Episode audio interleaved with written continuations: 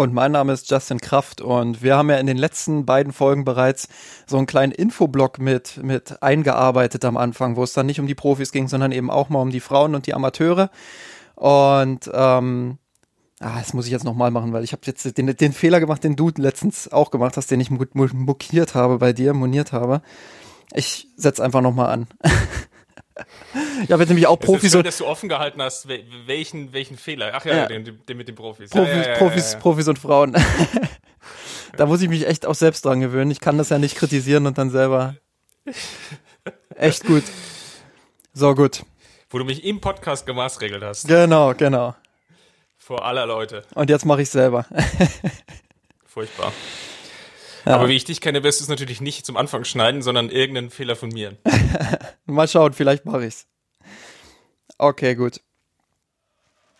Mirsanrot.de Geschichten rund um den FC Bayern München.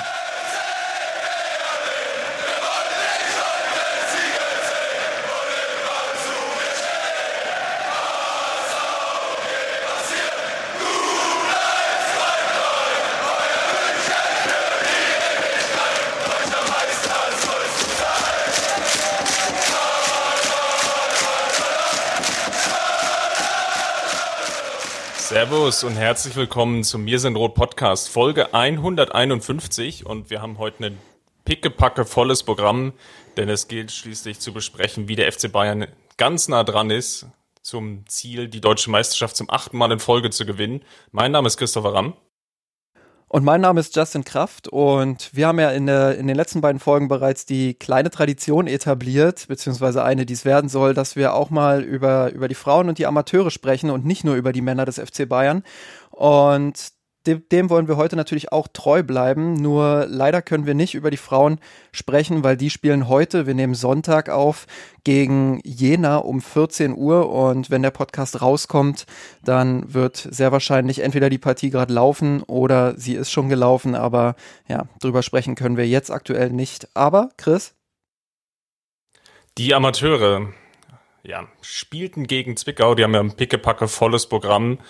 Dritte Liga, peitscht er wirklich in englischen Wochen jetzt noch die restlichen Spiele durch. Das ist zumindest der Plan des DFB. Und die Münchner spielten unter der Woche gegen Zwickau in einem Heimspiel. Taten sich am Anfang relativ schwer, sich Chancen zu erspielen. Das wirkte nicht von der Konzentration her nicht ganz so souverän im Auftreten. Natürlich vom Vorteil, dass beim FC Bayern auch Stiller wieder dabei ist, der sich wirklich als Spielgestalt im Mittelfeld da sehr gut etablieren konnte. Malik Tillmann durfte oder rückte in die Startelf als sehr junger Nachwuchsspieler. Hat das, glaube ich, sehr ordentlich gemacht, hat eine Riesenchance in der ersten Halbzeit vergeben. Und so ging es eigentlich damit, ja, nicht angezogene Handbremse, aber nicht ganz so konsequenter Spielweise mit einem 0 zu 0 in die Kabine. In der zweiten Halbzeit war es dann besser. Es gab dann über die Außen die eine oder andere Chance. Natürlich Fried hatte dann durchaus seine Möglichkeiten, auch seine körperliche Präsenz reinzubringen. Und Sebastian Hoeneß hat Jamal Musiala eingewechselt, der ja aus der Chelsea-Jugend kam und den der FC Bayern jetzt sukzessive wirklich einbaut über die U19 und jetzt eben, wie schon angesprochen, bei Sebastian Hoeneß wirklich sukzessive Spielminuten sammeln konnte und durfte. Und der hat sich in die Rolle des Matchwinners rein katapultiert, nämlich mit einem Doppelpack ganz kurz vor Schluss, was dazu führte, dass die Bayern gegen Zwickau gewonnen haben zwischenzeitlich auf den zweiten Tabellenplatz gesprungen sind. Und ja, jetzt gilt das gleiche im Endeffekt wie für die Frauen. Die Amateure spielen heute Sonntag, Nachmittag um 17 Uhr bei Waldhof Mannheim. Wird eine sehr interessante Partie, weil so wie es aussieht, zumindest war es angekündigt, dass diejenigen, die bei den Profis waren, nicht mit nach Mannheim reisen oder auch nicht nachreisen. Das würde zumindest dafür sprechen, dass Otschi Fried wohl nicht gegen Mannheim spielen wird. Aber schauen wir mal, vielleicht kommt es noch etwas anders. Otschi Fried hat ja in Anführungsstrichen nur 10, 15 Minuten Spielzeit gegen Gladbach bekommen. So, und da hast du es auch schon angesprochen, nämlich ähm, ja das Thema, worüber wir zuerst im Podcast sprechen wollen, nämlich das Gladbach-Spiel. Die Bayern haben 2 zu 1 gegen Borussia Mönchengladbach gewonnen und haben damit ja die Tür ganz, ganz weit geöffnet, jetzt am Dienstag vielleicht schon gegen Bremen Meister zu werden. Aus den letzten drei Spielen brauchen sie jetzt nur noch einen Sieg. Dann ist es die achte Meisterschaft in Folge. Ich muss ehrlich zugeben, ähm, dass ich das Spiel aufgrund von Umzugsstress nicht zu 100 Prozent verfolgen konnte. Ich habe so in etwa 70 Prozent des Spiels gesehen, ähm, das aber auch nur auf einem Handybildschirm, weshalb eine Bewertung ja nicht, nicht so einfach ist von meiner Perspektive aus. Aber ja, wir haben uns da jetzt äh, gleich was einfallen lassen. Aber vielleicht willst du erstmal noch ein paar allgemeine Worte zum, zum Spiel verlieren, Chris. Ja, es war natürlich von der Aufstellung her ziemlich interessant. Wir werden ja nachher auch nochmal ein bisschen auf die Partie gegen Frankfurt auf den DFB-Pokal eingehen, arbeiten uns jetzt in der Geschichte quasi nach hinten durch. Aber die Partie gegen Gladbach, Flick musste ja das erste Mal größer rotieren und ziemlich spannend war es ja vor allem, weil Thomas Müller nach dem DFB-Pokal ja offenkundig gesagt hat, dass die Spieler schon müde sind das war relativ allgemein gehalten, auch als Erklärung dafür, dass es gegen Frankfurt in der zweiten Halbzeit vielleicht nicht so gut gelaufen ist. Darauf werden wir sicherlich später dann nochmal eingehen. Gegen Gladbach war es jetzt so, dass Flick natürlich vier Änderungen vornehmen musste, beziehungsweise zwei waren gewollt, zwei waren ja, durch Rotation bedingt. Thomas Müller und Robert Lewandowski waren ja bekanntlich gesperrt, darauf konnte sich Flick einstellen hatte noch zwei weitere Male gewechselt, hat Hernandez gebracht für Davis, der, ich will nicht sagen überspielt gewirkt hat, das wäre jetzt, glaube ich, zu, zu harsch formuliert, der natürlich aber doch die ein oder andere Unkonzentriertheit drin hatte gegen Frankfurt. Und er hat Kingsley Coman auf der Bank gelassen, was, glaube ich, weniger leistungsbezogen war, sondern einfach, dass Flick überhaupt noch eine Option von der Bank hatte, weil ja, vor der Partie war ja die Frage, spielt Zirkse oder Gnabry. Da hatten wir ja uns so die Bälle hin und her gespielt, wie man das Ganze auflösen könnte.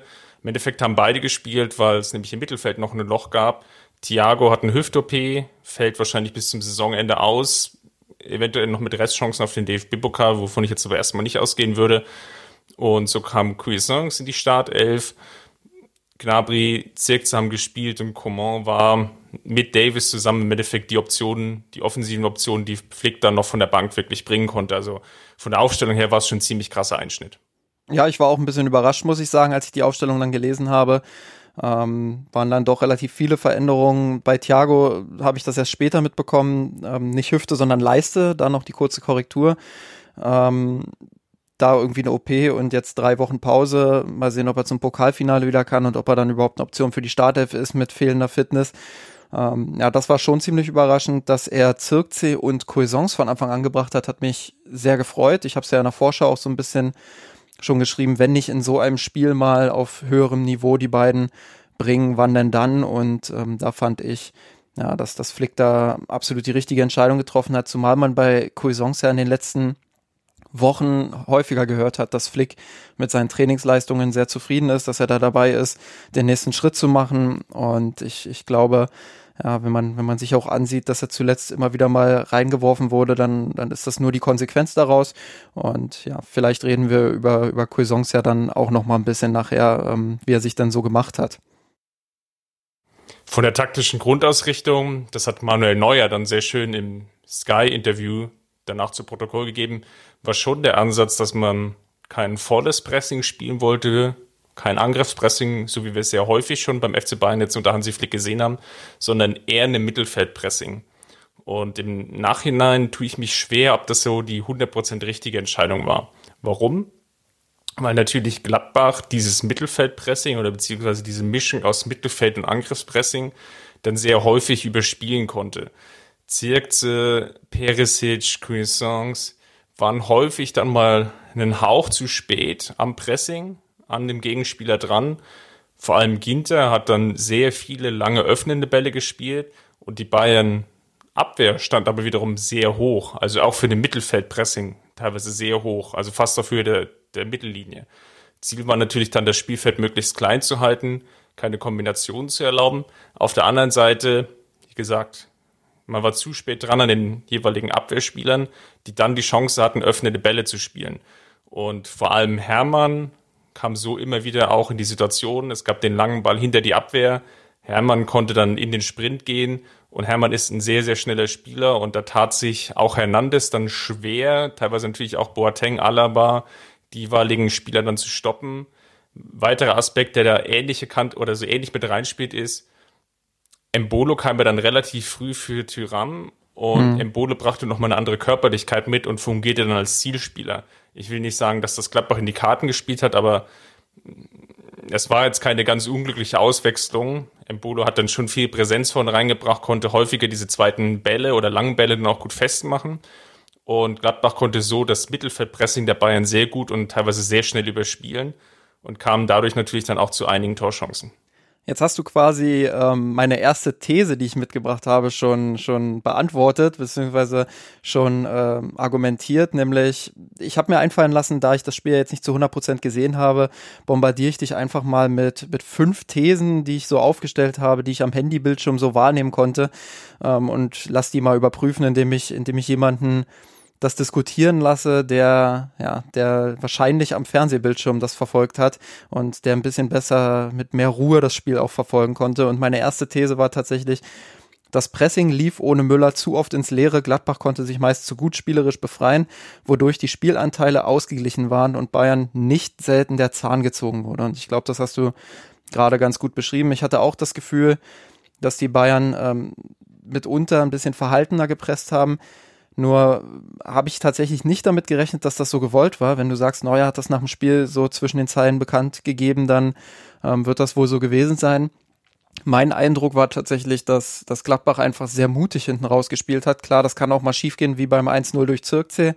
Aber ähm, grundsätzlich hatte ich schon das Gefühl, dass sie viel Mut hatten im Aufbauspiel, dass sie auch viel Geschick hatten dabei, dass sie es immer wieder geschafft haben, die Bayern, wenn sie dann mal höher angelaufen sind, ähm, zu umspielen und dass die Bayern dann sich entschieden haben, okay, dann lassen wir uns eben fallen, weil wir merken, das hohe Pressing bringt irgendwie nicht so viel ähm, wie sonst. Ähm, würdest du vielleicht, um auf die These nochmal einzugehen, ähm, würdest du sagen, dass, dass das vor allem daran lag, dass eben Thomas Müller nicht auf dem Platz stand? Ja, sicherlich. Ähm, zu dem, was jetzt eine Kombination aus Spielern, die jetzt vorne drin gespielt haben, die ja so auch nicht eingespielt sind im Sinne von, klar, die trainieren zusammen, aber jetzt auf dem hohen Niveau Bundesligaspiel ist es dann doch nochmal eine, etwas anderes und dann ist teilweise eben dieser eine Tick dann doch entscheidend. Und Müller ist eben sehr gut da drin, auf dem Spielfeld diese Räume, diese Laufwege zu antizipieren, zu dirigieren, Zeichen zu geben. Er hatte eben dieses Raumverständnis und diese Wahrnehmung, dass er das sehr gut auch mit steuern kann.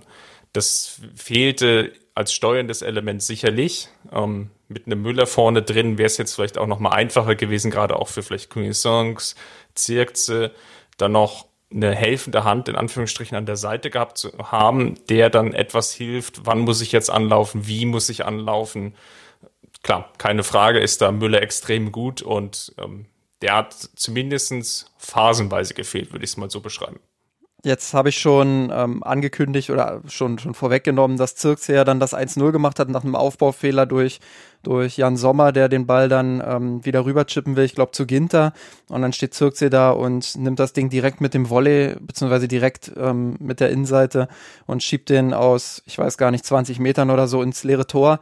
Ähm, anspruchsvolles Tor, finde ich, weil er den auch direkt nimmt, nicht vorher nochmal kontrolliert. Und ähm, viel Mut dabei in der Aktion, schnell geschaltet, großes Lob da an Zirkzee. Und das führt mich auch zu der zweiten These, nämlich Zirkzee kann bereits gut mitspielen. Das hat man nicht zuletzt in dieser Szene gesehen, sondern auch in vielen anderen Szenen, in denen er wirklich auch am, am Aufbauspiel der Bayern mitbeteiligt war, beziehungsweise nicht am Aufbauspiel, sondern am Mittelfeldspiel dann eher sich gut hat auch in die Räume teilweise fallen lassen. Aber er ist innerhalb eines Spiels meiner Meinung nach noch ein Stück zu inkonstant. Er ist oft mal abgetaucht, hat dann teilweise gar nicht teilgenommen. Man hatte dann so ein bisschen das Gefühl, das Spiel ist an ihm vorbeigelaufen. Würdest du diese These unterschreiben?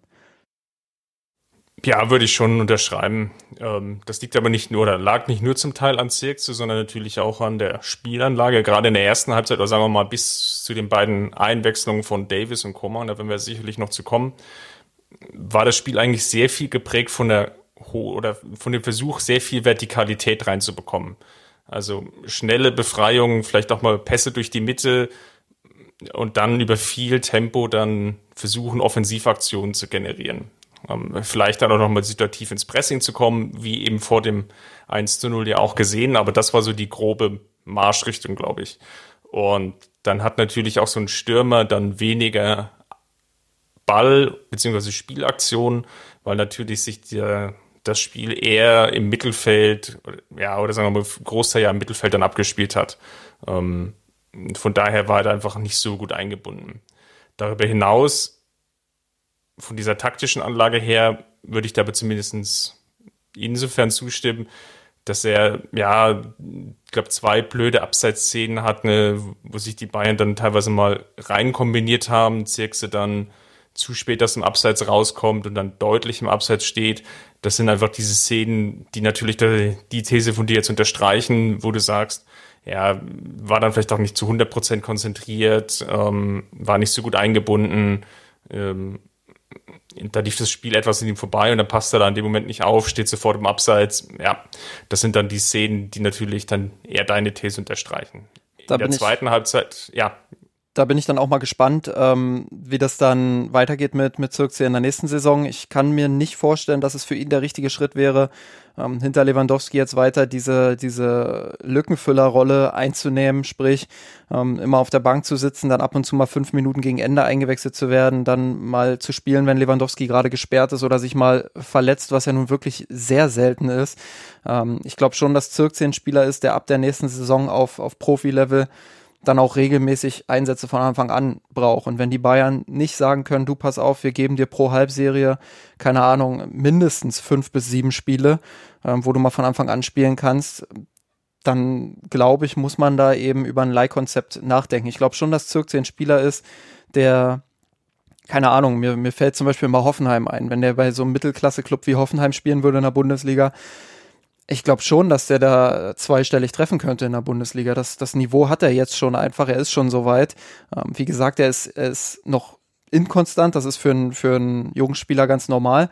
Aber ich glaube schon, dass wenn der in so ein Bundesliga-Team kommt, was ambitioniert nach vorne spielt, ähm, was, was ja, so in, im Mittelfeld der Tabelle vielleicht steht, ja, dass er, dass er da durchaus auch zweistellig treffen kann und äh, den nächsten Schritt dann einfach auch machen kann. Ich glaube, man hat in der Vergangenheit auch bei Spielern wie Lahm und Alaba gesehen, dass das durchaus helfen kann, Spieler dann mal zwei Jahre zu verleihen oder ein Jahr.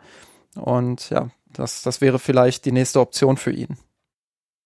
Muss natürlich insgesamt mal schauen, wie man sich dann aufstellen will. In der dritten Liga wird man als Amat oder mit den Amateuren ja alle Voraussicht nach bleiben. Dort wird auch Schifrid den Verein verlassen. Das heißt, da wird eine Stürmerposition frei.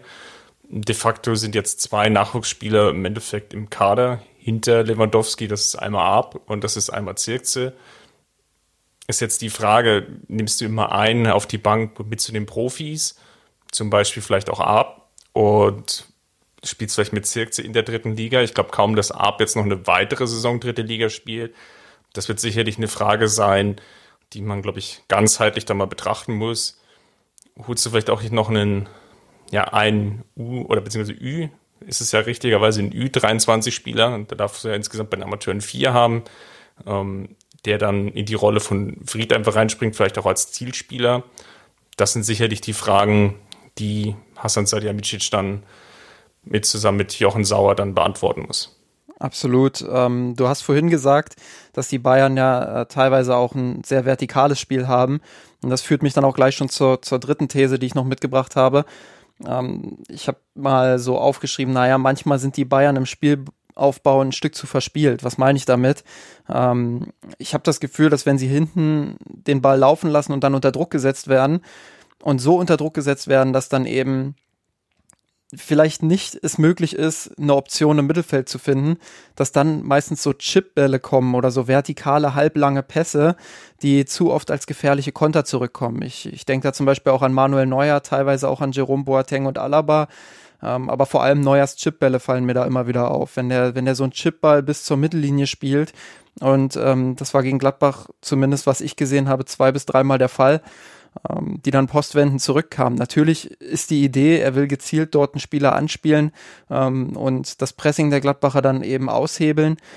Aber das kommt eben manchmal auch sehr, sehr gefährlich wie so ein Boomerang zurück. Und da frage ich mich, ob das ähm, Teil des Risikos ist, dass man eingehen muss oder ob es eben dann nicht doch manchmal besser wäre, ähm, das Ding lang auf die Außen zu kloppen oder eben ähm, weit nach vorne. Da, da, da fällt mir dann. Da Den, den langen Hafer spielen. Genau, den langen Hafer, den klassischen langen Hafer. Da fällt mir dann jetzt auch gerade ein, ähm, vielleicht hat da auch Thomas Müller ein Stück gefehlt, weil der ja ein Spieler ist, der dann diese halblangen Bälle oft auch mit dem Kopf nochmal verlängern kann, sehr gut. Und ähm, der eben so ein Zielspieler für solche Bälle ist. Den hatten die Bayern ja vorne jetzt diesmal ja eher nicht. Ja, oder auch Robert Lewandowski, der natürlich auch mit dem Rücken zum gegnerischen Tor dann eine unglaubliche Präsenz und eine Ballsicherheit mitbringt. Dann den Ball dann gegen den Innenverteidiger dann auch nochmal sehr gut abschirmen kann. So ähnlich wie das im Endeffekt Embolo gemacht hat auf Gladbacher Seite, zumindest jetzt in dem Spiel. Das, das fehlte natürlich. Und von daher würde ich das jetzt nicht als per se negativ sehen, sondern schon als den Versuch, sich dann auch spielerisch zu befreien und dann selber auch Offensivaktionen zu kreieren. Das ist natürlich gerade auch für den FC Bayern ein sehr, sehr gutes taktisches Mittel und zwei, dreimal hat es gut geklappt. Dann sind die Bayern selber in Umschaltsituationen gekommen. Das Gladbacher Pressing wurde überspielt. Ich erinnere mich an die eine Szene, als Cuisance, glaube ich, den Kopfball hatte, wo man sich sehr gut befreien konnte. Dann auch schon in der Anfangsphase, glaube ich, auch wiederum war es Cuisance, ähm, nach einer Brustvorlage von Perisic. ist ja auch aus so einer ähnlichen Situation heraus entstanden. Ähm, von daher würde ich das jetzt nicht als ähm, kritisch sehen, sondern schon als Stilmittel, was man ähm, bitte gefühlt sehr, sehr gut einsetzt. Und ähm, da geht es natürlich dann auf der anderen Seite wiederum auch um Risikominimierung, das, was du jetzt an angesprochen hast. Die Chipbälle müssen natürlich schon so gespielt werden, dass es wirklich eine reelle Chance gibt ähm, auf den ersten Ballgewinn oder zumindest über den zweiten Ballgewinn oder beziehungsweise auf eine Chance, dass du in den Zweikampf dann wiederum kommst, um dann den Gegenspieler zu stellen. Und ich glaube, eher an diesem hat es jetzt gegen Gladbach natürlich etwas gehakt, weil wie schon angesprochen, die Abstände nicht so gut waren, dass die Positionierung zum Teil, ich fand auch Perisic, teilweise auch Cuisance, natürlich auch Zirkse, waren dann nicht so gut verteilt, hatten dann gerade auch in der Rückwärtsbewegung im Defensivspiel dann eben nicht diese, diese perfekte Positionierung, wie wir es halt von den anderen Spielern kennen. Vielleicht. Aber das ist natürlich auch vollkommen normal weil schlussendlich würden sonst sie spielen anstelle von denen, die jetzt eben nicht dabei waren. Klar, und vielleicht ist es auch ähm, dann einfach ein, ein Rausrückverhalten quasi, also dass die Viererkette und die defensiven Mittelfeldspieler einfach noch schneller rausrücken müssen, wenn denn sich dieser Chipball ankündigt von Neuer beispielsweise, ja, dass sie, dass sie einfach schnell nachschieben, dass sie direkt wieder die Lücke schließen, in die der Chipball gespielt wird, um dann eben auch ins Gegenpressing gehen zu können, wenn in diesem Fall jetzt Gladbach zum Beispiel ähm, den Ball kriegt. Das wäre sicherlich dann auch eine Option. Wenn wir schon bei der, bei der Defensivkette sind, ähm, dann komme ich mal zu einem weiteren Spieler, der mir gegen Gladbach ähm, äußerst positiv aufgefallen ist. Also klar, er hat, er hat ein Eigentor gemacht, was ein bisschen unglücklich war. Ähm, aber ich habe so das Gefühl, dass Benji Pavard aktuell einer der wichtigsten Spieler des Kaders ist. Würdest du das unterstreichen? Hat auf jeden Fall einen Riesensprung gemacht in der Rückrunde und vielleicht sogar nach der Corona-Pause noch einen weiteren Sprung.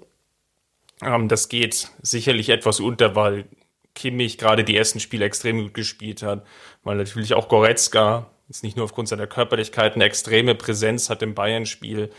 Natürlich auch Thomas Müller sehr viel aufgefallen ist durch ähm, sehr, sehr viele Torbeteiligungen, aber eben auch Pavard. Ähm, was mir extrem gut gefällt und was dem Bayern-Spiel auch sehr, sehr gut tut, ist natürlich ähm, seine Präsenz in dem Kopfballspiel dass er auch mittlerweile mutiger agiert, sich häufiger nach vorne einschaltet.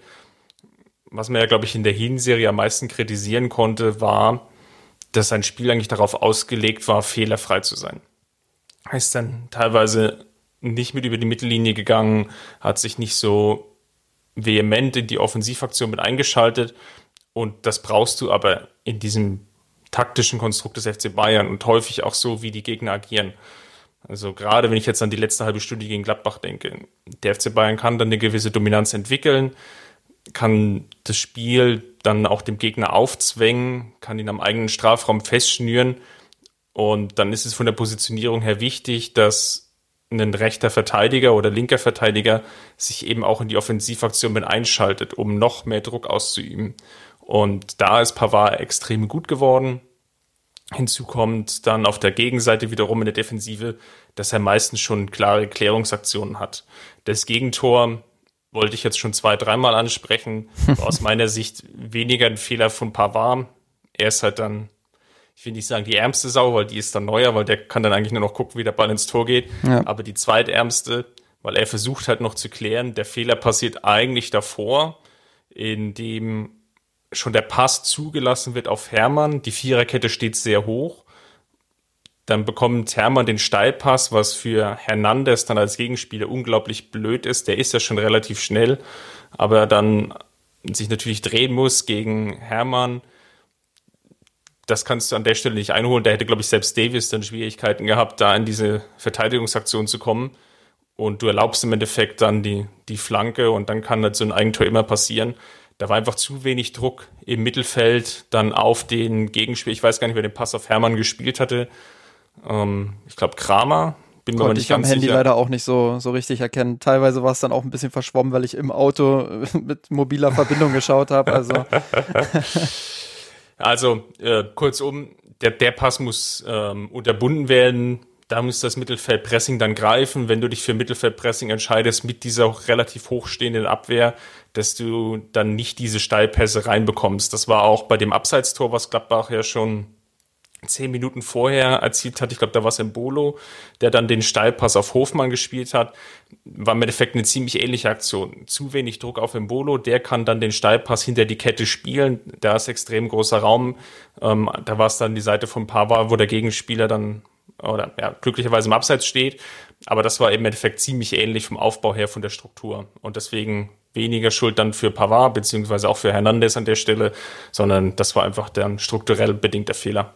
Ja, ich finde, bei Pavard ist halt ähm, dieses typische, er ist jetzt nicht der beste Spieler des Kaders, er ist vielleicht nicht mal Top 4 oder sowas, was jetzt diese individuelle Leistungsfähigkeit angeht, aber und ähm, ich nenne das immer so ein bisschen, so ein bisschen, oder ich vergleiche das immer ganz gerne mit Martinez 2013, der jetzt natürlich die absolute Spitze dieses, dieses Spielers ist, so, ähm, dieses Spielertyps, einfach jemand, den du in den, im Kader haben musst, den du im, in der ersten Elf auch haben musst, der seine, seine Arbeit erledigt, der seine, der seine Aufgaben wirklich souverän und solide auch er, er, erledigt und der die Zweikämpfe gewinnt, der das Spiel aufbauen kann, jetzt nicht so wie ein Boateng und Alaba vielleicht, der aber gute, sichere, teils auch vertikale Pässe spielt, der im Positionsspiel extrem solide ist, ähm, der auch mal mit nach vorne mittlerweile geht und dann solche, solche gezielten Flachpässe in den Strafraum spielt, wie jetzt eben ähm, ja, vor, vor dem 2-1.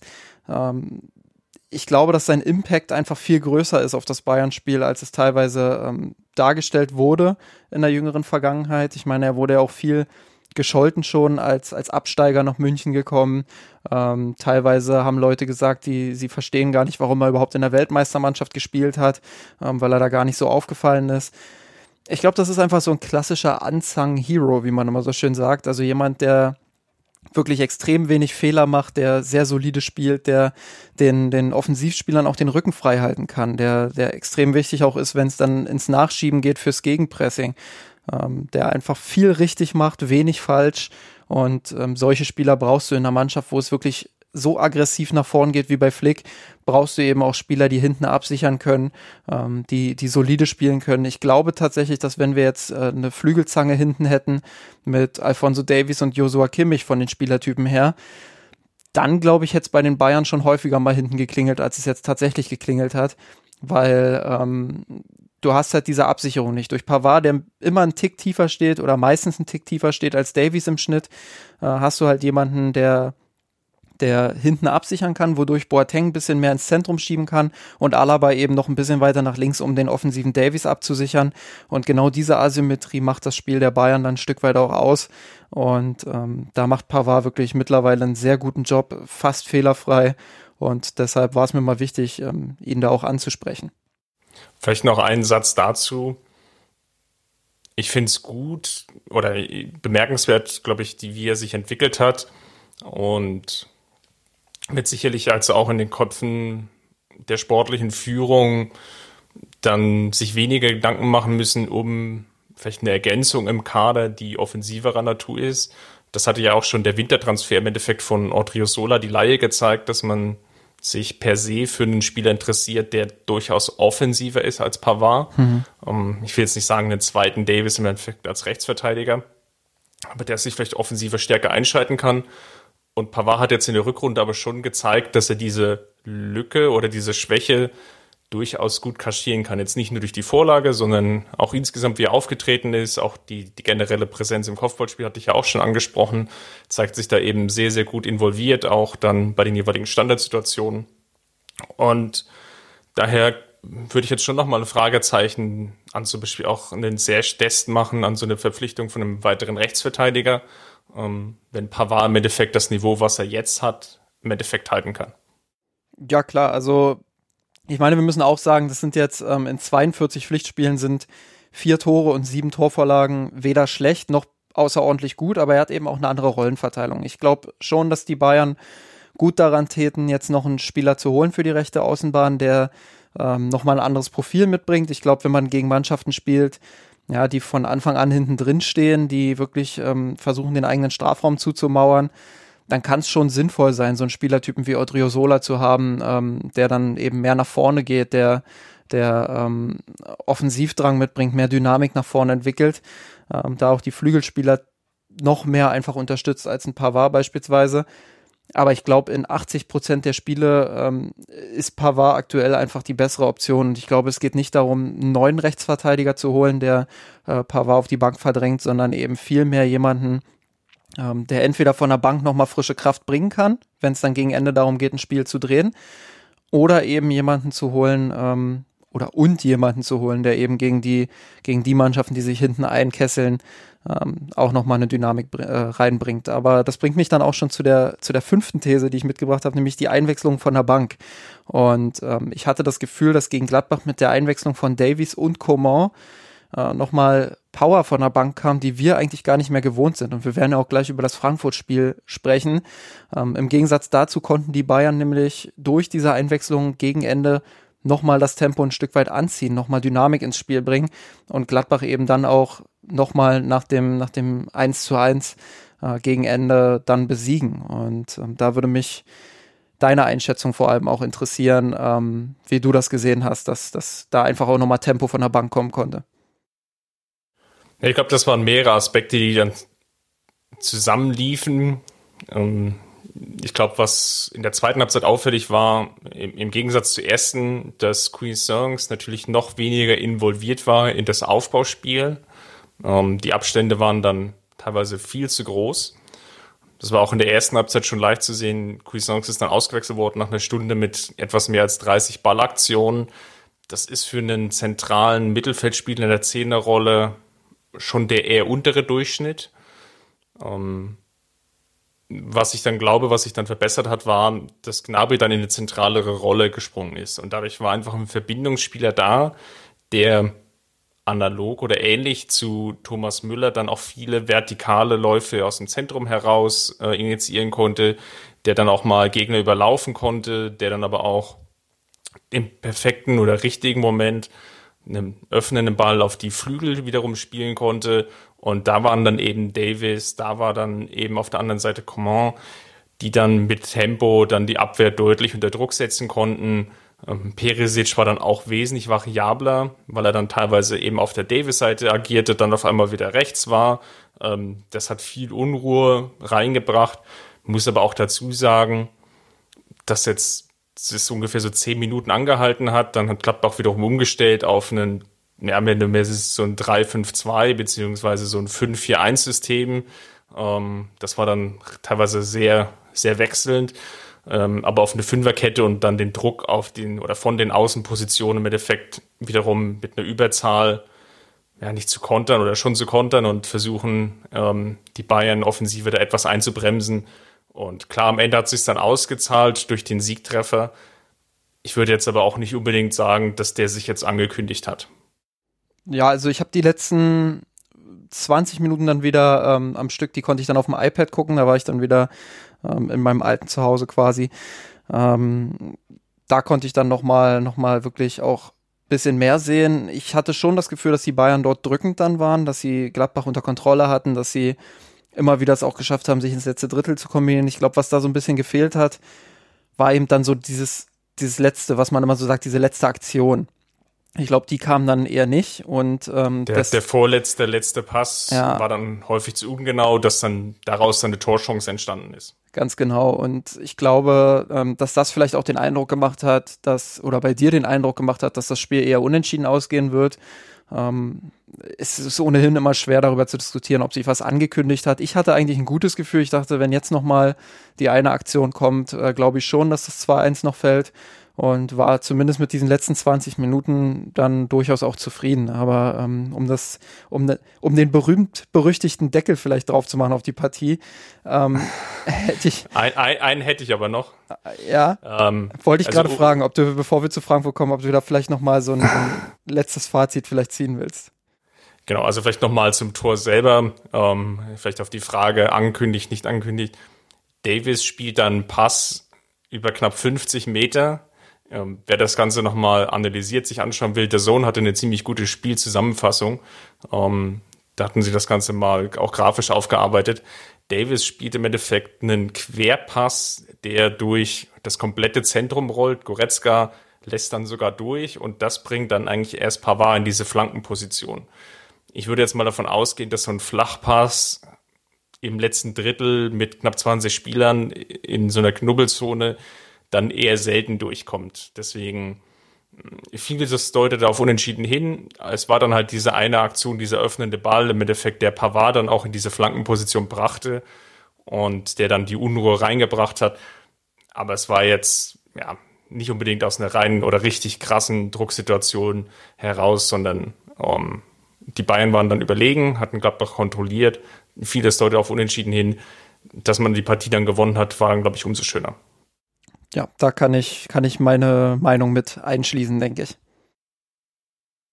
Gut, dann lass uns mal schauen über das viel diskutierte Spiel gegen Frankfurt, ohne dass wir jetzt da, glaube ich, nochmal komplett in die Retrospektive einsteigen und das ganze Spiel nochmal nacherzählen und da wirklich in die Details reingehen. Ich würde ehrlicherweise mal auf die zweite Halbzeit schauen wollen. Die erste Halbzeit war eigentlich, wie eigentlich auch schon im Hinspiel, sehr dominant vorgetragen mit vielen Torchancen was der FC Bayern auch verpasst hat, dann höher in Führung zu gehen als mit nur 1 zu 0 in Anführungsstrichen. Und in der zweiten Halbzeit hatten sich die Münchner dann wirklich schwer, eine Spielkontrolle zu entwickeln. Und das war aus meiner Perspektive heraus schon erschreckend zu sehen. Ja, es war äh, durchaus eine Überraschung ein Stück weit, ähm, weil man das so jetzt nicht mehr gewohnt war in den letzten Wochen. Vielleicht mal darauf eingehen, was, was hat sich denn konkret zum ersten, ersten Durchgang erstmal verändert. Ähm, die Frankfurter kamen natürlich mit einer, mit einer deutlich aggressiveren Spielweise dann auch aus der Kabine, weil sie gemerkt haben, sie haben echt Glück gehabt. In der ersten Halbzeit muss es normalerweise schon 3-4-0 für die Bayern stehen, dann, dann reden wir über diese zweite Halbzeit gar nicht mehr. Ähm, so haben die Frankfurter natürlich gemerkt, das ist vielleicht so ein Tag, an dem was möglich ist. Das ist vielleicht so ein, so ein typisches Pokalspiel, wo man, wo man, wo der Gegner, wo die Bayern ihre Chancen nicht nutzen und ähm, wo wir vielleicht doch mehr Chancen haben, als wir, als wir am Anfang geglaubt haben. Und plötzlich haben die Frankfurter an sich geglaubt, kamen aus der Kabine, sind die Bayern hoch angelaufen, ähm, haben sie unter Druck gesetzt, haben lange Bälle erzwungen, haben die Bayern immer wieder dazu gebracht, dann auch ähm, dass sie den Ball nicht laufen lassen, sondern dass sie eben das Ding vertikal nach vorne holzen, sag ich mal. Ähm, da auch wieder der, der typische lange Hafer, von dem wir schon gesprochen haben.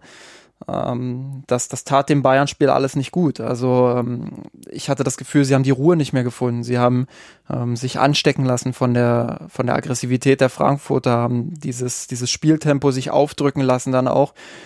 Und dann ist so ein offener Schlagabtausch entstanden wo ich gar nicht mal sagen will, dass Frankfurt jetzt viele Riesenchancen hatte, aber es war halt so ein, so ein Kontrollverlust, wo man gemerkt hat, wenn da irgendeine Mannschaft von profitiert, dann wird das die SGE sein. Ähm, die Bayern werden davon sicherlich nicht profitieren und das waren insbesondere in den ersten 15 bis 20 Minuten im zweiten Durchgang, ja, war das, war das, denke ich, der Knackpunkt. Es war ja auch beim Gegentor zu sehen, hm, dass dann einfach auch die fehlende Zweikampf Mentalität ähm, vielleicht auch einen Ausschlag gegeben hat, da namentlich vielleicht sogar Kimmich erstmal zu nennen, der gegen Kamada, ich glaube, zwei, drei Chancen auf den Zweikampf hat, die aber verpasst, beziehungsweise nicht aggressiv genug rangeht, sondern einfach nur mitläuft und begleitet. Kamada kann dann in den Strafraum eindringen, spielt dann halt den Ball in die Mitte, der wird halt unglücklich abgefälscht. Also ziemlich ähnlich eigentlich zu dem Gladbach-Spiel. Ähm, es wird halt immer gefährlich, sobald du halt eine Flanke einfach mal zulässt. Und das war hier an der Stelle jetzt irgendwie wieder auch zu sehen. Boateng kriegt den Ball halt irgendwie blöd an den Fuß. Dadurch rollt das Ding halt irgendwie so quer durch den Strafraum. Und dann steht halt der Costa da und kann halt einschieben. Ähm, genauso gut, wenn der ein bisschen anderen Winkel kriegt, steht Hernandez vielleicht goldrichtig und kann das Ding klären oder Davis. Ähm, das sind einfach dann diese unglücklichen Situationen, die es im Endeffekt schon im Vorfeld eigentlich zu vermeiden gilt. Ähm, ein weiterer Aspekt, der natürlich damit reinspielt, ist, die waren, die Bayern waren dann häufig zu spät auch am Gegenspieler dran. Das war dann auch an den vielen Standardsituationen zu sehen. Ähm, Frankfurt hatte bestimmt 10, 12 Standardsituationen in der zweiten Halbzeit. Ähm, teilweise halt durch Fouls im Halbfeld, in Strafraumnähe. Das waren eigentlich Momente, die, wenn man nochmal zurückblickt auf das 5 zu 2, ja vor wenigen Wochen, war das eigentlich ja von der Grundidee her was, was du ja unbedingt vermeiden willst. Ähm, weil Frankfurt eben diese Kopfballstärke durch Hinteregger hat. Ähm, plus halt noch die weiteren Spieler, die im Kader sind. Von daher fehlte da halt eigentlich der komplette Zugriff und die Ordnung. Und das war sicherlich unter Flick einer der schwächsten Halbzeiten, die wir bisher gesehen haben. Definitiv. Ähm, was du bei Frankfurt halt immer schaffen musst als FC Bayern ist, dass, dass die Frankfurter eben nicht in ihre Zweikämpfe kommen, dass sie nicht das schaffen, was sie gegen die Bayern dann in der zweiten Halbzeit oft geschafft haben, ähm, dass sie immer direkt am Ball führenden Spieler sind, dass sie immer Präsenz vor dem Spieler haben, ihn unter Druck setzen können, ihn vielleicht auch mal ein bisschen härter tackeln können. Ich, ich meine, wir müssen da nicht nur über die Situation von Chor und Hinteregger reden. Ähm, Frankfurt hat nun mal eine sehr aggressive Spielweise, eine sehr unangenehme Spielweise. Ähm, ob man das nun mag oder nicht, sei mal dahingestellt, aber das macht natürlich auch was mit dir. Und Thomas Müller hat ja nach dem Spiel dann zugegeben, dass die Mannschaft doch relativ müde war. Und ich glaube, dass das Problem in dem Fall war dann einfach in der zweiten Halbzeit, dass dir immer so ein, zwei Sekunden gefehlt haben. Wenn du dir die erste Halbzeit mal anguckst, wie variabel die Bayern unterwegs, unterwegs waren, wie, wie sich die Spieler bewegt haben, wie sie immer wieder in die Zwischenräume auch gekommen sind. Und immer wenn ein Spieler, ein Bayern-Spieler den Ball hatte, hatte er sofort wieder ein oder zwei Anspielstationen und Frankfurt kam so überhaupt gar nicht erst in die Zweikämpfe. In der zweiten Halbzeit war das ganz anders. Da hat beispielsweise, wenn Pavard den Ball draußen bekommen hat, dann kam der Mittelfeldspieler eben ein, zwei Sekunden zu spät in den Zwischenraum, hat sich angeboten und so war der Frankfurter schon an Pavard dran und konnte Druck ausüben. Und das ist dann eben das entscheidende Detail, was dazu führt, dass, dass, die, dass die Bayern eben nicht mehr so im Flow waren, dass Frankfurt äh, dann quasi auf Augenhöhe war. Das muss man dann auch so sagen. Ich meine, ich habe es eben gerade auch schon gesagt, ich habe jetzt nicht extrem viele Großchancen von Frankfurt im Kopf. Ich, ich glaube, die Restverteidigung der Bayern war jetzt nicht katastrophal, das war schon in Ordnung, aber das kann trotzdem nicht das Ziel des FC Bayern sein, ein Spiel so zu gestalten und so offen ähm, dann auch zu lassen. Worüber ich aber gerne nochmal sprechen würde, ist die 61. Minute, da kam dann ähm, für Kingsley Coman und Ivan Perisic kamen dann Thiago und Lucas Hernandez. Auf dem Papier eigentlich ein Wechsel, der Sinn macht, oder? Ja, also die Grundidee war natürlich, ähm, Bayern ja war noch in Führung Grundidee war sicherlich mehr Kontrolle reinzubekommen, weil es schon auffällig war, eben genau wie du es beschrieben hast. Es war, waren dann auch zu wenig Anspielstationen da. Ähm, Frankfurt hat dann auch das Mittelfeld dominiert. Um, Kimmich, Goretzka, die gerade letztgenannte natürlich dann in manchen dieser typischen Spielphasen dann auch sehr, sehr leicht untergehen. Das ist ja, wenn man bei Goretzka eine Schwäche ihm attestieren will, dann ist es eben genau das. Ich glaube, Steffen hat es letzte Woche unser Gast ja auch nochmal angesprochen, dass es eben genau diese Szenen sind, wo Goretzka sich halt noch stärker dann auch wiederum positionieren muss und jetzt dann das Spiel an sich reißen und dann wirklich auch über Präsenz dann eben anspielbar sein muss. Das fehlte. Von daher war die Grundidee mit Thiago dann noch einen Spieler reinzunehmen grundsätzlich goldrichtig. Ähm, auch die Idee, vielleicht Davis dann nach vorne zu ziehen, um mehr Schnelligkeit dann reinzubringen, auch völlig d'accord. Hat sich ja dann auch ähm, beim 2 zu 1 dann ja auch bezahlt gemacht und dann gab es auch noch zwei, drei weitere Szenen, dann, ja, ich nenne es jetzt mal diese halben Konterchancen, wo hm. Davis natürlich auch sehr, sehr gut involviert war. Also von daher, die Wechsel haben schon Sinn gemacht. Auf der anderen Seite zeigt es natürlich auch, Flick konnte dann nicht mehr positionsgetreu wechseln, weil die Optionen auf der Bank dann eben nicht ganz so vorhanden waren, ähm, wie vielleicht noch vor wenigen Wochen.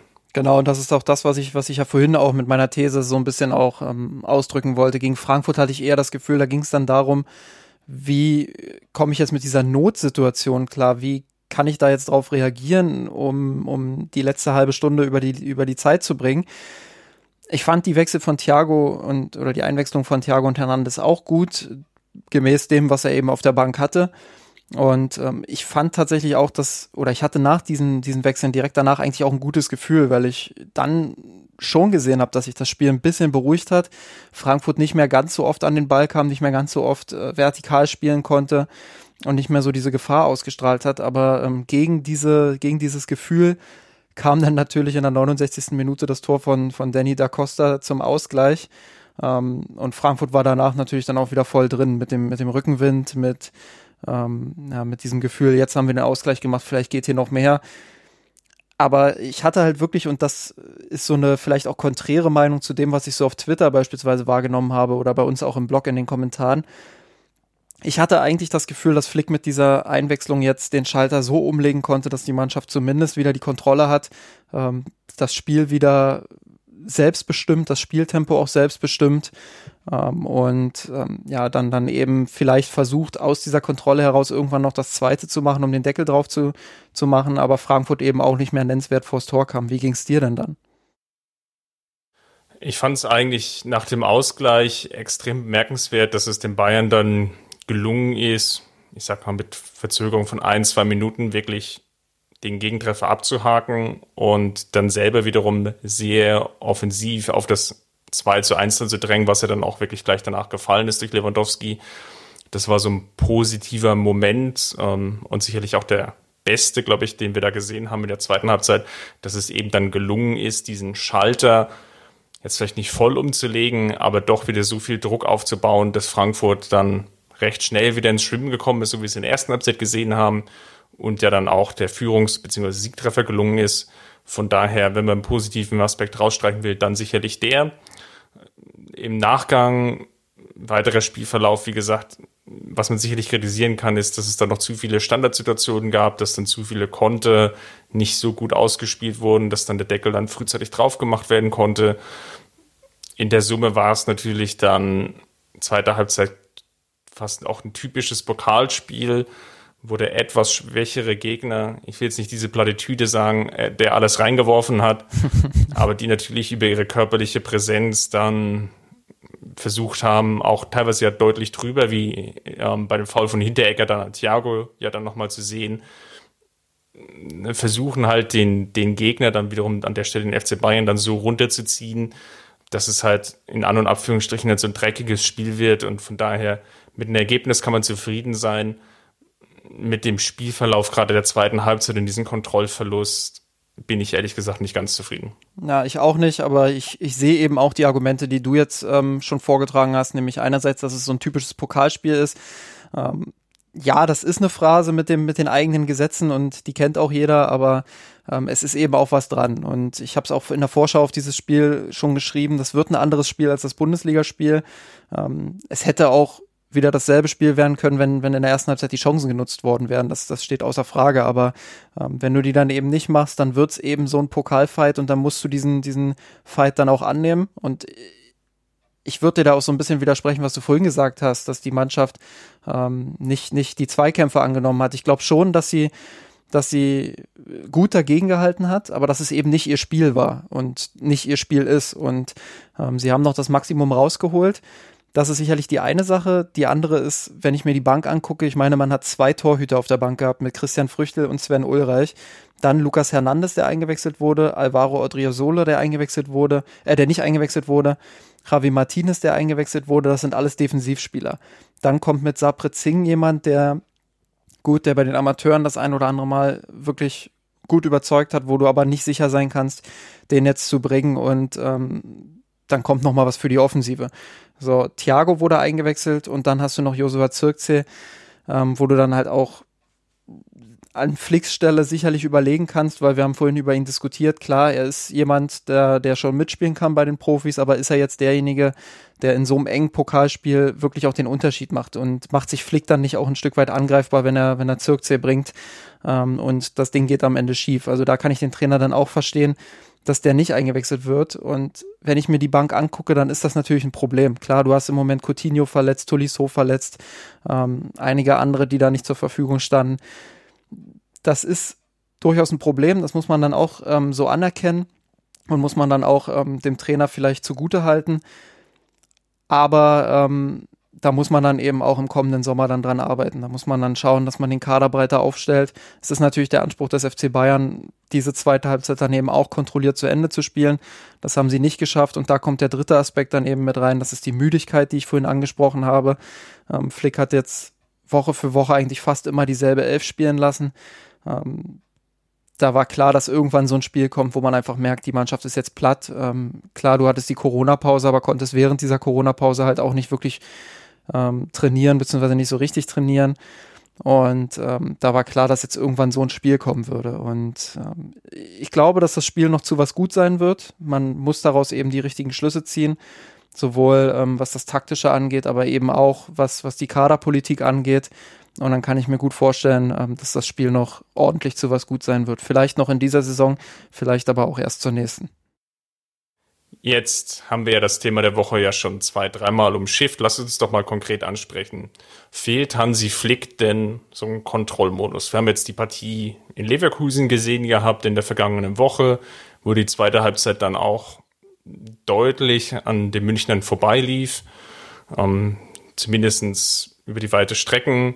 Wir haben die Partie gegen Frankfurt gesehen, wo es dann ganz ähnlich war fehlt Hansi Flick so ein Mechanismus, wo wirklich mal Ruhe reinkommt, wo die Mannschaft im Endeffekt durch lange Ballstaffetten, Zirkulationen den Gegner vielleicht auch etwas besser müde spielen kann, aber auch vom eigenen Tor weghalten kann. Ähm, ich glaube, Van Gaal und Pep Guardiola waren eigentlich immer Befürworter dessen, ähm, wenn du den Ballbesitz oder den eigenen oder den Ball in den eigenen Reihen laufen lassen kannst, ähm, kann der Gegner kein Tor machen. Das ist ja eine relativ simple Arithmetik und dass es auf jeden Fall auch einfacher geht, als den Gegner oder ja, den Gegner mit einer Restverteidigung im Endeffekt vom Gegentreffer oder ja, vom, vom eigenen Tor wegzuhalten. Glaubst du, dass da Flick jetzt in der neuen Saison dann wesentlich stärker noch an diesen Aspekten arbeiten muss? Ja, die kurze Antwort ist auch, also die kurze und plumpe Antwort ist vielleicht auch, ähm, ja, das ist so, dass Flick dieser, dieser Verwaltungsmodus fehlt. Aber, und ähm, deswegen sprechen wir ja auch in einem Podcast darüber, wo man das länger ausführen kann. Es ist eben komplexer als, als jetzt zu sagen, ich zeige jetzt auf den Trainer und sage, der, der ist schuld daran, dass die Mannschaft äh, diesen Verwaltungsmodus nicht hat. Wenn ich mir jetzt die Spiele zu Beginn der Flickzeit anschaue und, und auch ansehe, wie da teilweise in der zweiten Halbzeit Spiele, äh, ich will nicht sagen weggeschenkt wurden, aber wie dann teilweise Spiele wirklich regelmäßig dann auch so ausgesehen haben, wie jetzt die zweite Halbzeit gegen Frankfurt. Ähm, und wie selten das jetzt doch nach der Corona-Pause vor allem auch passiert ist, aber auch schon vor der Corona-Pause gegen Ende ähm, dieser Phase eben bis hin zum, zum Corona-Break, dann glaube ich schon, dass die Mannschaft da Fortschritte gemacht hat. Und ich, ich bin der Meinung, dass da, dass da vieles nach vorn ging, dass, dass die Mannschaft ähm, durchaus es auch geschafft hat, Mannschaften zu kontrollieren, ähm, dass sie beispielsweise gegen Chelsea ein herausragendes Spiel in der Champions League gemacht hat, ähm, wo, wo Lampard auch nochmal umgestellt hat innerhalb einer Partie, wo sie mit dieser Umstellung dann auch gut umgehen konnten, ähm, wo sie wirklich auch Kontrolle im Spiel hatten ähm, und eben nicht nur in diesem Spiel, sondern eben auch in vielen anderen Spielen. Ähm, richtig ist dennoch, dass, dass dir so eine, solche zweiten Halbzeiten eben nicht passieren dürfen, dass du entweder in der ersten Halbzeit den Sack zumachen musst oder eben da, dann das Tempo runterfahren kannst. Und Flick hat's, und das stimmt mich persönlich auch sehr positiv, im Gegensatz zu anderen Trainern wie Ancelotti oder Kovac, die wir vorher hatten äh, beim FC Bayern, äh, hat man durchaus jetzt auch Selbstkritik wahrgenommen. Nicht nur von der Mannschaft, sondern eben auch von Flick, der mehrmals gesagt hat, meine Mannschaft, die braucht noch mehr Balance. Die braucht diese Balance aus, aus wann spiele ich den Ball nach vorne und wann ist es eben besser, das Spiel hinten mal zu beruhigen und diese Ballbesitzphasen einzustreuen, die du auch gerade genannt hast. Ähm, dass er das selbst anspricht, stimmt mich eigentlich guter Dinge. Und ähm, es ist halt schwer zu sagen, es ist jetzt diese eine Ursache. Ich habe ja gerade schon viele Aspekte genannt. Ähm, Müdigkeit war sicherlich jetzt der Faktor Nummer eins gegen Frankfurt. Ähm, nichtsdestotrotz musst du als Trainer dann natürlich auch Alternativen finden, um so ein Spiel trotzdem zu gewinnen. Und deshalb würde ich das mal grundsätzlich sogar positiv darstellen, dass die Mannschaft diesen Kampf in der zweiten Halbzeit dann auch angenommen hat und gezeigt hat, Mensch, wir können ja auch Arbeitssiege. Ich würde vielleicht noch als Frage oder als These in den Raum werfen, ist das Spiel der FC Bayern oder das FC Bayern unter Flick teilweise zu stark ausgerichtet auf dieses aggressive Pressing und eben auf die frühe Spielentscheidung und fehlt dann hinten raus teilweise auch die Kraft. Um, ähm, Thomas Müller hat es ja mit der Müdigkeitsdebatte nach dem DFB-Pokalspiel schon indirekt angesprochen es ist natürlich so, wenn du dieses aggressive Pressing spielst, hast du unglaublich viele Sprints. Ähm, das haben jetzt auch die vielen Statistiken bewiesen. Der FC Bayern hat teilweise Partien mit nahezu 300 Sprints und mehr, was extrem viel ist. Und das ist dann sicherlich ab einem gewissen Punkt auch eine Kraftfrage. Und dann fehlt dir dann eben auch vielleicht ab der 60., 70. Minute dann die körperliche, schrägstrich geistige Frische dann dich dann immer wieder anzubieten und diese Zirkulations- und Passwege dann auch wirklich möglich zu machen. Ähm, den Ball laufen zu lassen bedeutet ja immer noch, ich habe irgendwo einen, einen Anspielpunkt und der fehlte halt gegen Leverkusen, der fehlte gegen Frankfurt und da frage ich mich, teilweise ist das Spiel halt zu sehr darauf ausgerichtet, wirklich den Gegner halt sehr, sehr lange zu dominieren und ähm, fehlt da teilweise so der Moment oder der Mechanismus, der vielleicht auch im Vorhinein gezielt einstudiert ist. Ab der 15. Minute machen wir mal 10 Minuten ruhiger, machen wir mal 15 Minuten ruhiger, ähm, dass das Spiel eher noch in diesen Wellenphasen eingeteilt ist. Das glaube ich, könnte man vielleicht mal Frick fragen und oder ansprechen, ob das wirklich so eine, eine Möglichkeit wäre, auch über 90 Minuten dann das Spiel dann auch besser zu kontrollieren. Es ist so ein bisschen die Klopp-Frage, ne? Also bei Jürgen Klopp ähm, wurde ja auch jahrelang darüber diskutiert, ob sein Fußball auch dann funktioniert, wenn in der ersten halben, dreiviertel Stunde das Spiel nicht entschieden wird. Man hat ja regelmäßig dann auch beobachten können, ähm, dass sein Liverpool oder auch sein, sein Dortmund damals durchaus dann auch mal nach 60 Minuten platt war und ähm, gegen Ende nichts mehr nachliefern konnte. Champions League Spiel 2013 lief ja jetzt bei Sky rauf und runter, sicherlich ja. das beste Beispiel dafür. Genau, dafür kann man das auch ähm, hernehmen. Und das ist so ein bisschen die Frage. Und trotzdem, obwohl jetzt ganz viel darüber debattiert wird, ist Flicks Fußball jetzt äh, näher an Pep Guardiolas Fußball oder näher an Klopps Fußball? Äh, ich glaube, darum geht es jetzt gar nicht im Detail. Ich würde sogar sagen, Flick ist irgendwo dazwischen. Er hat natürlich dieses unfassbare Gegenpressing, ähm, was bei Klopp vielleicht noch mal ein Stück stärker ausgeprägt ist, äh, auch mit der verbundenen Vertikalität als bei Pep Guardiola. Ähm, diesen Gegenpressing-Fokus, den hat er natürlich drin, keine Frage, aber er hat eben auch Elemente dieses Positions- und Ballbesitzspiels, äh, was man von Guardiola kennt. Und ich glaube, Flick muss da seinen eigenen Weg finden. Ähm, man darf nicht vergessen, dass Flick quasi ohne eine Sommervorbereitung mitten in der Saison ähm, übernommen hat, dass er ähm, ja sicherlich eine Wintervorbereitung hatte, die aber jetzt auch nicht unbedingt optimal ist, um, um große Dinge einzustudieren.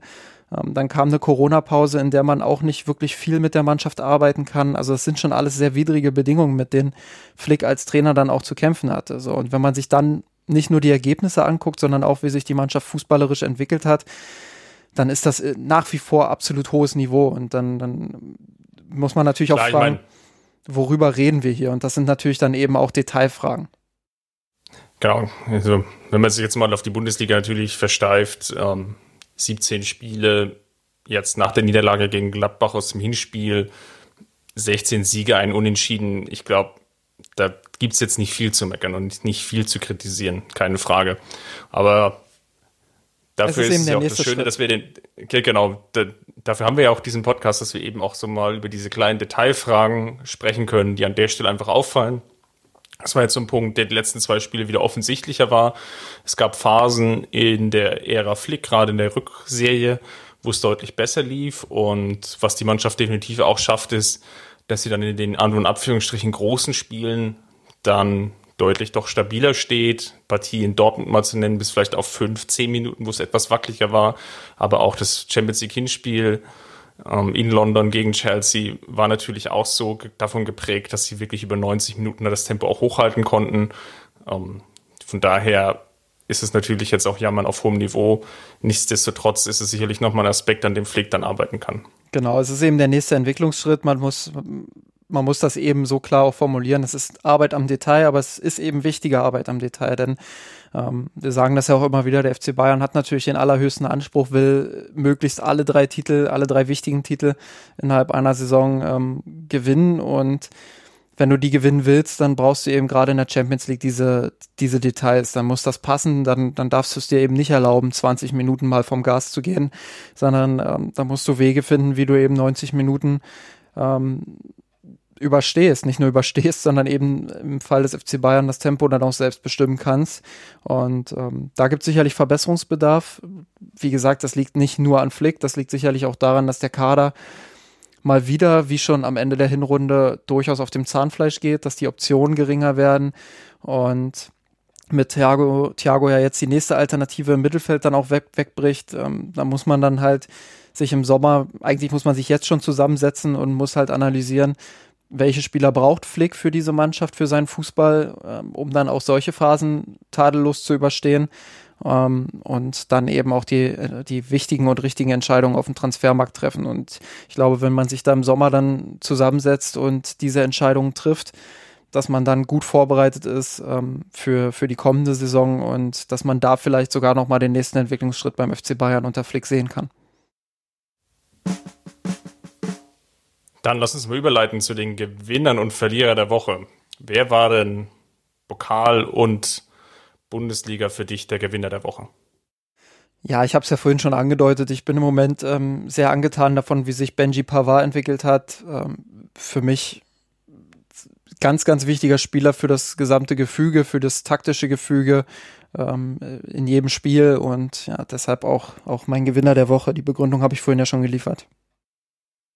Sehr schön. Ich nehme einfach mal Manuel Neuer, der gezeigt hat gegen Gladbach, dass er nach wie vor auf der Linie einer der besten Torhüter ist, wenn er wirklich gebraucht ist. In der ersten Halbzeit gegen Embolo sehr, sehr stark einen Kopfball pariert hatte. In der zweiten Halbzeit kurz nach Wiederanpfiff eine scharfe Hereingabe, zwar nicht richtig festhalten konnte, dann aber so schnell, gedankenschnell reagiert, dass er den Abpraller dann noch mit dem Fuß klären konnte beim Gegentor im Endeffekt ähm, ja, machtlos war. Aber summa summarum wirklich extrem gute Partie, auch sehr gut eingebunden in den ganzen Passwegen.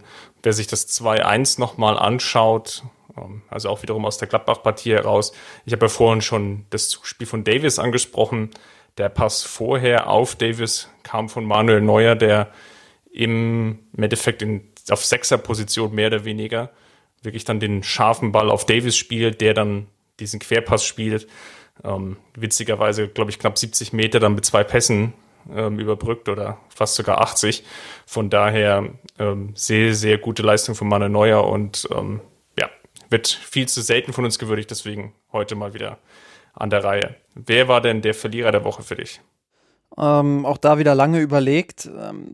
Diesmal fiel es mir aber ein bisschen einfacher als in den letzten Wochen. Ähm, leider ist es Lukas Hernandez, der ohne jetzt großartige Fehler zu machen irgendwie, also ohne dass er jetzt wirklich schlecht gespielt hätte, ähm, seine Chance leider nicht so nutzen konnte wie bei seinem, seinem Kurzeinsatz. Ähm, ich überlege gerade, was gegen Düsseldorf. Gegen Fortuna, ja. Äh, wo er dann zur Halbzeit ausgewechselt wurde, wo ich wirklich sehr begeistert war von der ersten Halbzeit. Ähm, schützend würde ich vielleicht sagen, die Linksverteidigerposition ist halt nicht seine Stammposition. Er kann die spielen, er kann die auch solide spielen, aber er hat natürlich diesen unfassbar schwierigen Vergleich dann auch mit, mit Alfonso Davies, der da sonst spielt.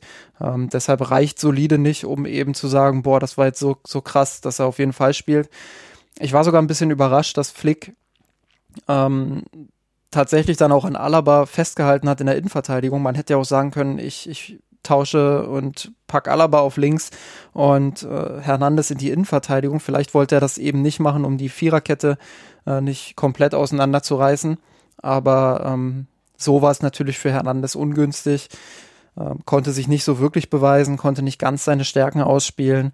Ja, und ähm, deshalb vielleicht mein Verlierer der Woche, weil ich jetzt nicht damit rechne, dass er, dass er regelmäßig von Anfang an spielen wird. Ja, ein Satz dazu natürlich gebe ich dir vollkommen recht, dass er in der jetzigen Verfassung, mit der jetzigen Spielpraxis sicherlich in der Innenverteidigung etwas besser aufgehoben wäre, weil er dort einfach äh, seine Stärken besser einbringen kann, dass er früh rausrückt, dass er sehr gut antizipieren kann. Das fehlt natürlich auf dieser Linksverteidigerposition. Was wir halt auch gesehen haben, ist, ja, er kann sich offensiv einschalten, hat ja auch diese riesen Torchance ähm, zum zwischenzeitlichen 1-0 auf dem Fuß, hm. wo er dann mit rechts das, das Ding halt irgendwie vergibt, was jetzt auch nicht sein starker Fuß ist. Und man ja. hat auch gesehen, dass er jetzt eher Verteidiger ist.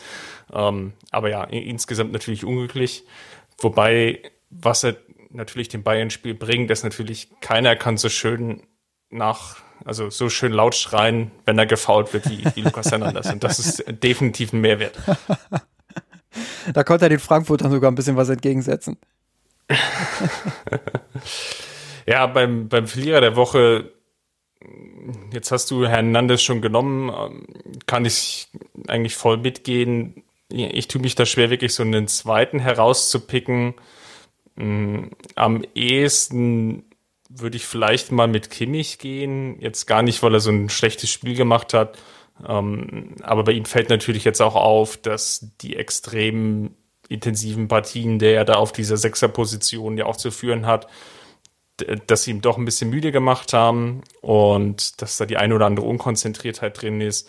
Jetzt gar nicht so sehr, dass sich das extrem auswirkt im, im negativen Sinne.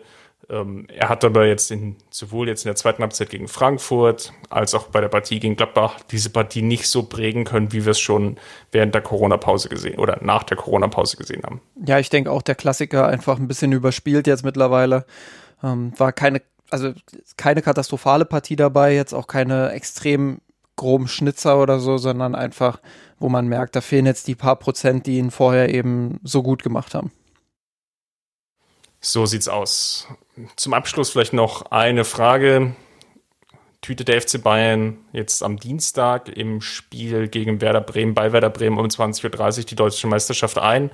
Oder müssen wir uns noch etwas gedulden? Ja, na klar, also was sonst?